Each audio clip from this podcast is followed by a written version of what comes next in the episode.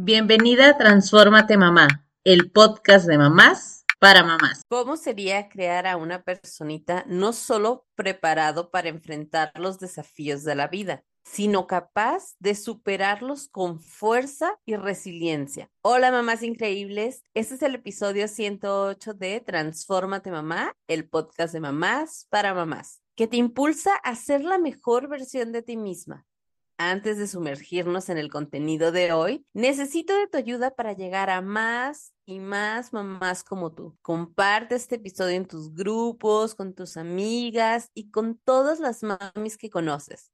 Además, sígueme en Instagram, TikTok para mantenerte al tanto de todas las novedades. No olvides activar la campanita para no perderte ninguno de los emocionantes episodios que estaremos compartiendo juntas acompáñame y formemos juntas esta comunidad fuerte y sólida. Vamos a comenzar. Ya las personitas regresaron a sus, a sus actividades extraescolares y con eso regresan los fines de semana de partidos. En muchas ocasiones nos ha tocado que sábados y domingos andar de un campo a otro.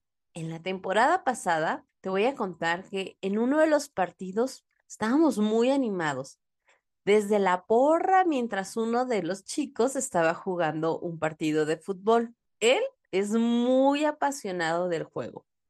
Ha estado enfrentándose a uno de, en uno de sus equipos a temporadas llenas de desafíos en el campo. Y ese día, su equipo se encontraba en desventaja y la presión estaba aumentando para todos. En medio del partido, él comete un error que resulta en un gol para el equipo contrario. Y por un momento, al menos en nuestra porra, se hace un pequeño silencio.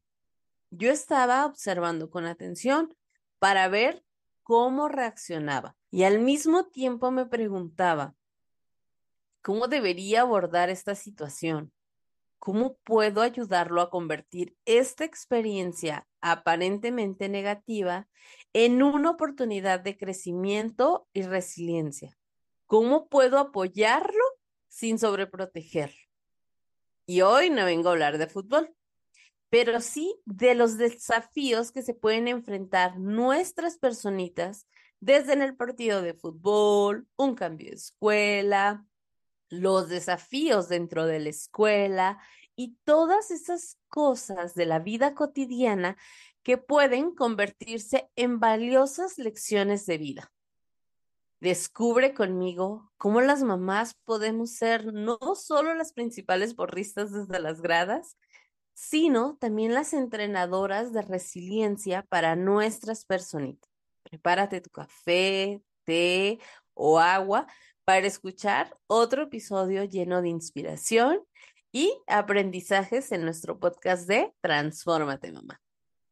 Y antes de contarles cómo abordé este tema del partido del fútbol, vamos a ponernos todas en el mismo canal de qué es resiliencia. Y según la American Psychological Association, es el proceso de adaptarse bien a la adversidad a un trauma, fuentes de tensión significativas, como los problemas familiares o las relaciones personales, los problemas serios de salud o situaciones estresantes en el trabajo o financieras. Es decir, la capacidad de afrontar la adversidad. En el contexto del desarrollo infantil y los adolescentes, la resiliencia implica la habilidad de enfrentarse y superar el estrés, la presión y experiencias difíciles, construyendo fortaleza emocional y mental en el proceso. Esto no significa que se deba rebotar o evitar o eludir completamente las dificultades, sino es aprender a transitarlas de una manera saludable. Con todo y que tengamos las mejores intenciones, las mamás o los cuidadores, podemos cometer errores sin darnos cuenta que podríamos obstaculizar el desarrollo de la resiliencia en nuestras personitas. Las más comunes que podemos estar convirtiendo es la sobreprotección, intervenir constantemente en resolver sus problemas, evitarles el fracaso, las críticas constantes, no permitirles que expresen sus emociones. Bien, cuando establecemos expectativas demasiado altas o poco realistas, las comparaciones constantes, ignorar las señales de estrés o ansiedad que pueden estar presentando, la falta de comunicación, así como la falta de un modelo de resiliencia. Recordemos que las infancias aprenden observando el comportamiento de las personas a su alrededor. Ahora, reconocer estos errores y hacer ajustes en la crianza puede contribuir significativamente al desarrollo de la resiliencia en las personitas y adolescentes. Hace poco escuchaba un podcast de Marisa Lazo, que también se los recomiendo, sobre todas las mamis emprendedoras, es un buenísimo podcast. Y hablaba ella de las habilidades y los tipos de inteligencias que estaban buscando ahora las empresas me pareció interesante que ahora las empresas también están buscando inteligencia emocional y resiliencia en todo su personal. Y esto tiene mucho que ver con nuestra historia de vida. Cómo afrontamos las dificultades, nuestra empatía, asertividad, la congruencia, la capacidad de negociar y no sé qué tantos puntos más. Estas nos ayudan a enfrentar mejor la adversidad de la vida y logramos un mayor crecimiento personal. Y este punto me lleva a pensar cuáles son los factores que incluyen en la resiliencia. Y te cuento lo que encontré. Son dos áreas principalmente, ¿ok? La primera son los factores genéticos, ambientales y personales. Y la segunda área es la importancia del entorno familiar y comunitario. Y vámonos por partes. La primera área habla de genética, ya que ciertos rasgos de personalidad y predisposiciones genéticas pueden influir. Pero recuerda que también están los ambientales, es decir, el entorno en el que se crece. La estabilidad del hogar, la calidad de las relaciones familiares, los modelos a seguir, el acceso a recursos y de la mano con estos rasgos son la personalidad, como la autoestima, la habilidad para ponerse metas, la adaptabilidad y demás. Ahora, la segunda área habla de la importancia del entorno familiar y comunitario. Y aquí entra justamente el ambiente donde vivimos, los modelos a seguir, el acceso a recursos, redes de apoyo, oportunidades y más. Y cuando estaba investigando estos puntos me quedé pensando, ¿qué sucede con las infancias que no cuentan con un entorno estable, ellos no están desarrollando resiliencia y de hecho, muchas personas que han experimentado situaciones difíciles o crecieron en entornos menos ideales, por decirlo de alguna manera, han desarrollado niveles significativos de resiliencia, ya que la resiliencia no depende únicamente de las circunstancias en las que crecemos, sino como enfrentamos y nos adaptamos a esas circunstancias. Si tú consideras que creciste en un entorno inestable, pudo haber presentado desafíos únicos, esto también ofrece oportunidades para desarrollar habilidades valiosas. Además, que es un proceso dinámico. que se cultiva a lo largo del tiempo. Y no solo me refiero a los desafíos económicos o familiares. Por ejemplo, los temas de salud para las infancias. Las personitas que se enfrentan a condiciones de salud crónicas pueden desarrollar resiliencia, aprendiendo a gestionar su salud y adaptándose a las demandas diarias de su condición. O los niños que se tienen que someter a una hospitalización pueden llegar a desarrollar la capacidad para afrontar el estrés o la incertidumbre. Claro que el apoyo familiar, las redes de apoyo, el bienestar físico y emocional son elementos fundamentales para nutrir la resiliencia en estos conceptos. Hablemos de las adolescencias y la resiliencia. Esta etapa, donde más allá de las imágenes que llegamos a ver, donde se muestran alegres, divirtiéndose entre amigos, la experiencia nos indica que no siempre es algo sencillo de afrontar. Y es que en esta etapa nos encontramos con desafíos constantes. La presión social, académica y emocional. Y cada una de ellas puede afectar a los adolescentes en diferentes aspectos de su vida, como la autoestima, ansiedad, agotamiento, la búsqueda de identidad, la variabilidad en sus emociones y cambios en las relaciones familiares. Como mamás, papás o cuidadores, desempeñamos un papel importantísimo. Nuestro apoyo, comunicación y ejemplo en el desarrollo puede influir en la capacidad de los adolescentes para enfrentar y superar los desafíos. Sé que muchos adolescentes dicen que no quieren estar cerca de nosotros o que ahora son grandes.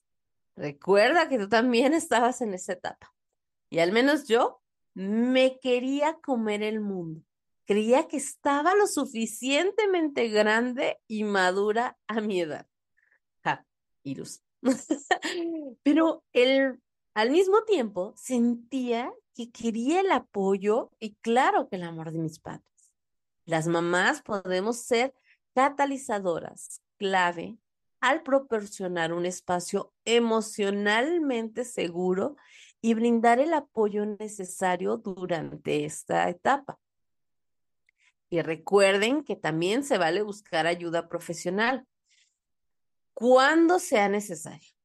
Los profesionales de la salud emocional pueden ayudar a los adolescentes a enfrentar desafíos más complejos. La realidad es que como mamás tampoco somos expertas en todos, pero eso sí, siempre debemos estar dispuestas a solicitar ayuda y es muy válido.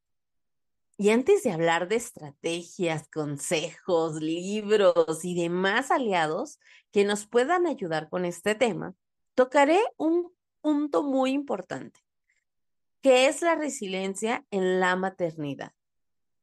El tener a nuestras personitas tiene muchos momentos gratificantes, llenos de alegría, sonrisas y mucho más. También presenta numerosos desafíos que pueden poner a prueba nuestra fortaleza emocional y psicológica. Y es que esto viene desde adaptarnos, ya que en la crianza, al igual que en la vida, la única constante es el cambio y adaptarnos. Y esto de tener que ser flexibles, no solo físicamente, sino en las diferentes situaciones que se presentan en nuestra vida y en la maternidad. Lo que me recuerda un libro que les recomiendo muchísimo leer. Se llama La hija única y la autora es Guadalupe Netel. Es una novela que está llena de sabiduría en la maternidad, las dudas, la incertidumbre e incluso el tema de las culpas.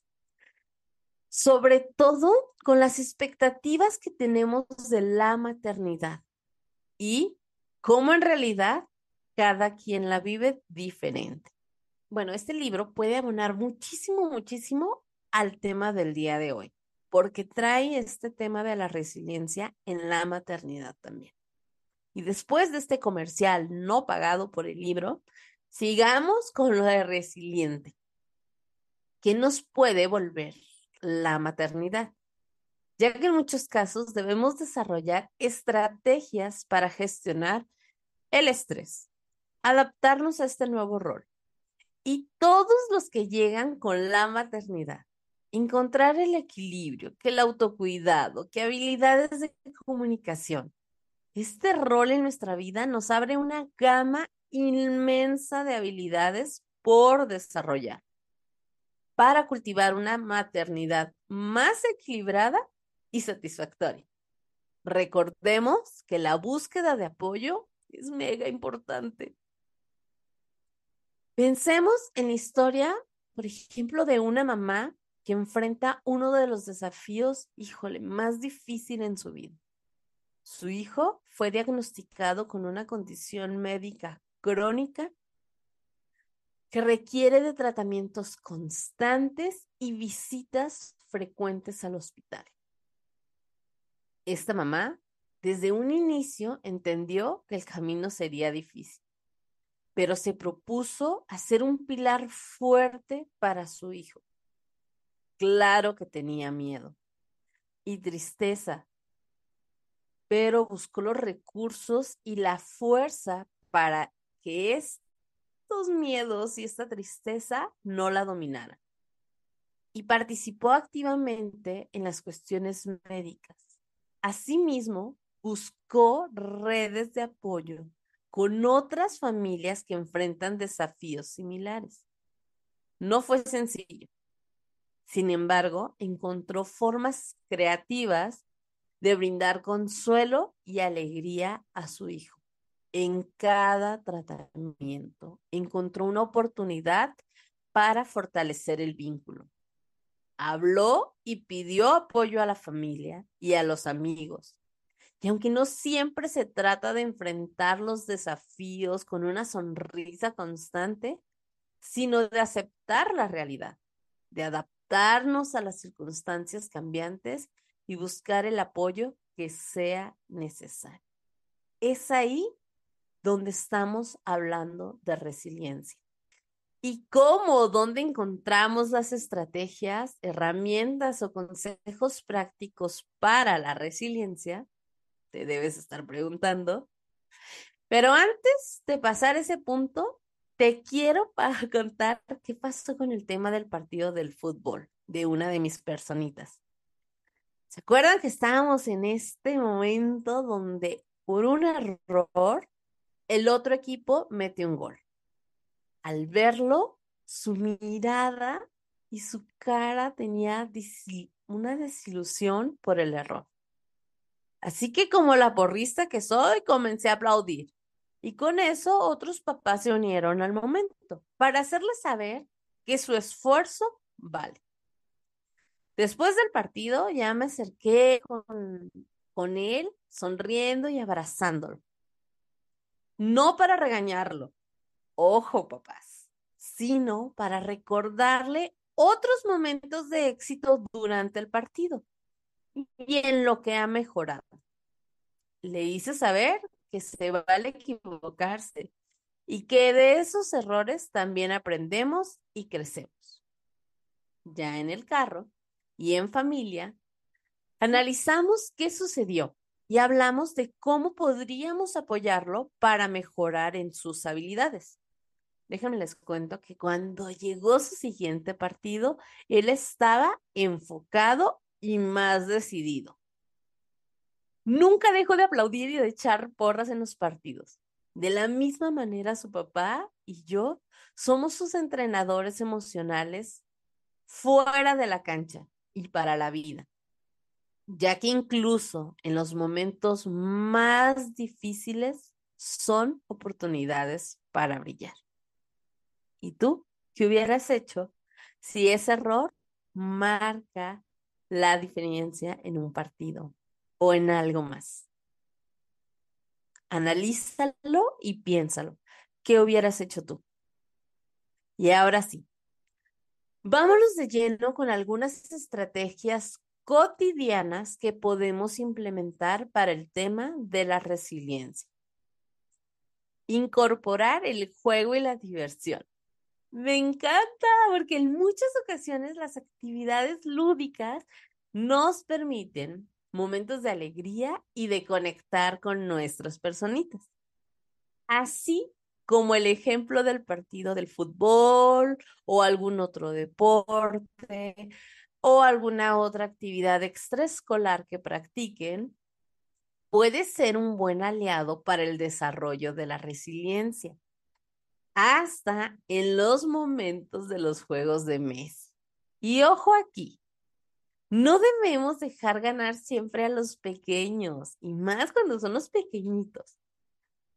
Y si los dejamos ganar o él limpiamente gana, que sea para modelar cómo actuar ante la pérdida del juego. Ahora, ¿qué tipos de juegos nos ayudan con este tema de la resiliencia?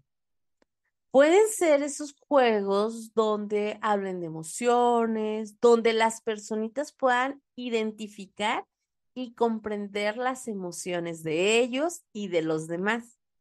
También los juegos de colaboración, donde entre todos los participantes tengamos un mismo objetivo y fomentemos la colaboración, la paciencia y la resolución de problemas, así como los juegos de estrategia. Los juegos donde solo hay un ganador pueden ser parte de la experiencia enriquecedora siempre y cuando nos enfoquemos en el aprendizaje, la diversión y el desarrollo de habilidades. Ya que alguno de los principales desafíos que podemos encontrar en este tipo de juegos es la frustración, la desilusión, el hecho que solo nos enfoquemos en ganar y hasta cuando se está creando una competencia excesivamente intensa ¿Qué está impidiendo disfrutar el juego? Ojo aquí, papás, porque también a veces nosotros nos gana la emoción en estos juegos donde hay un solo ganador y sale nuestro verdadero yo ahí todo intenso. Entonces, al final, ellos nos están viendo y van a modelar nuestras reacciones también ante el juego. Déjenme les cuento que a una de mis personitas no le encanta ir perdiendo los juegos de mesa. Así que antes de comenzar con estos juegos, siempre hacemos hincapié en que vamos a jugar para divertirnos y seguir aprendiendo. Que se vale pedir ayuda cuando no sepa cómo hacer una jugada o que no le queda claro cómo actuar. Y cuando le toca perder, hemos ido trabajando en estrategias para pensar, aceptar y planear cómo seguir mejorando. Ok. La estrategia número dos es enseñarles justamente habilidades de resolución de problemas. Cuando fomentamos un diálogo abierto sobre los problemas que enfrentan las personitas y los adolescentes, así como promoviendo la toma de decisiones, los ayudamos a buscar soluciones y no solo a enfocarnos en el problema. Recordemos, mamás, que no siempre tenemos que tener la respuesta o ser quienes resuelvan todos los problemas. El permitirles que ellos tomen decisiones y tengan responsabilidades es benéfico. Esto de acuerdo a su edad. Claro que se vale estar para escucharlos y alentarlos a que ellos piensen posibles soluciones. Es otra manera que ellos vean cómo cada elección tiene una consecuencia. Punto número tres, fomentar la empatía. para lo cual debemos promover en casa una escucha activa, aprender a no interrumpir y escucharnos abiertamente entre nosotros. Tomar perspectivas de las personas. Y eso lo podemos hacer en el día a día con nuestras personitas. Validemos sus emociones para que ellos puedan validar las emociones de las otras personas y que puedan verbalizar sus sentimientos y tengan empatía verbal con lo que le sucede a alguien más. A medida que trabajamos la empatía en casa, su habilidad se desarrolla y mejora con la práctica. También el fomentar actividades comunitarias donde fomente esta conexión, además de que brinda una sensación de pertenencia, ayuda a trabajar la resiliencia. Ahora, celebremos también en el punto número cuatro, celebremos sus éxitos y aprendizajes. Cuando no solo festejamos los éxitos, sino cada pequeño logro. Reconocemos los aprendizajes de cada experiencia, estamos fomentando en ellos una mentalidad de crecimiento. Destaquemos sus fortalezas. Y para quienes piensan que poniendo altas exigencias y expectativas en los niños los hacemos ganadores, recordemos que siempre se trata de encontrar un equilibrio, fomentar y ayudarlos a trabajar en estos desafíos y viendo los errores como aprendizajes para continuar mejorando. En este punto, también podemos animarlos a pedir ayuda. Tener dificultades o equivocarse no es signo de debilidad. ¿Recuerdan el ejemplo del partido? Ok, sí, hubo un error y tal vez costó un gol, pero ¿qué otras cosas hiciste en el partido? Bien, o sea, primero también date cuenta de todo lo bien que hiciste y esto este error lo podemos trabajar. ¿Qué necesitas mejorar? ¿Qué faltó? ¿Qué sentiste? ¿Qué te falló? Vaya, hay maneras de trabajarlo más que sobreexigir o, o también cuando minimizamos. Ah, no, pues es un error nada más, o sea, no pasa nada. No, no, un error no pasa nada. No, o sea, sí pasó algo, ok, pero ¿cómo lo podemos afrontar? ¿Ok? En el punto número cinco, sé su modelo de resiliencia. Les digo que los niños aprenden de su entorno, sobre todo de la familia, de los cuidadores, de nuestras mamás y de nuestros papás. Claro que aprendimos. Demostremos y trabajemos en mostrar la capacidad de enfrentar los desafíos. Adaptémonos y mantengamos una actitud positiva tengamos un diálogo abierto con ellos para contarles nuestras experiencias. Ojo, de acuerdo a la edad de cada personita. Los podemos invitar a participar en la resolución de problemas familiares, explicarle cómo nosotros afrontamos los desafíos. Tú misma celebra tus logros promueve la autonomía responsable. De esta manera, claro que el ejemplo arrastra. A ver, imaginemos que la vida es como un jardín y cada desafío o dificultades que encontramos son como semillitas. En la infancia, estas semillitas pueden ser pequeñas plantitas que necesitan cuidado y atención. Cada vez que enfrentamos un problema o superamos un obstáculo, es como regar y nutrir a estas plantitas. Ten en cuenta que cada desafío que afrontamos, estamos ayudando a nuestras plantitas a desarrollar raíces fuertes. Cada experiencia, por difícil que sea, contribuye a la creación de un jardín resiliente en nuestra vida. Estamos llegando al final del episodio. Espero me hayas espero que hayas encontrado información de valor y consejos para fortalecer la resiliencia en tu vida y la de tu familia. Recuerda que la resiliencia es una herramienta poderosa que nos ayuda a afrontar las adversidades y crecer a partir de ellas. Me encantaría escuchar tus experiencias y consejos sobre el tema. ¿Cómo cultivas la resiliencia en tu vida? ¿Tienes alguna historia inspiradora que te gustaría compartir? Quiero recibir tus mensajes y comentarios. Anímate a compartir tus experiencias en las redes sociales de Transfórmate Mamá o enviarme un correo electrónico. La comunidad que estamos construyendo es un espacio donde podemos aprender y apoyarnos mutuamente. Gracias por escuchar este episodio. Si te gustó, te pido que lo califiques con cinco estrellas y lo compartas con otras mamás.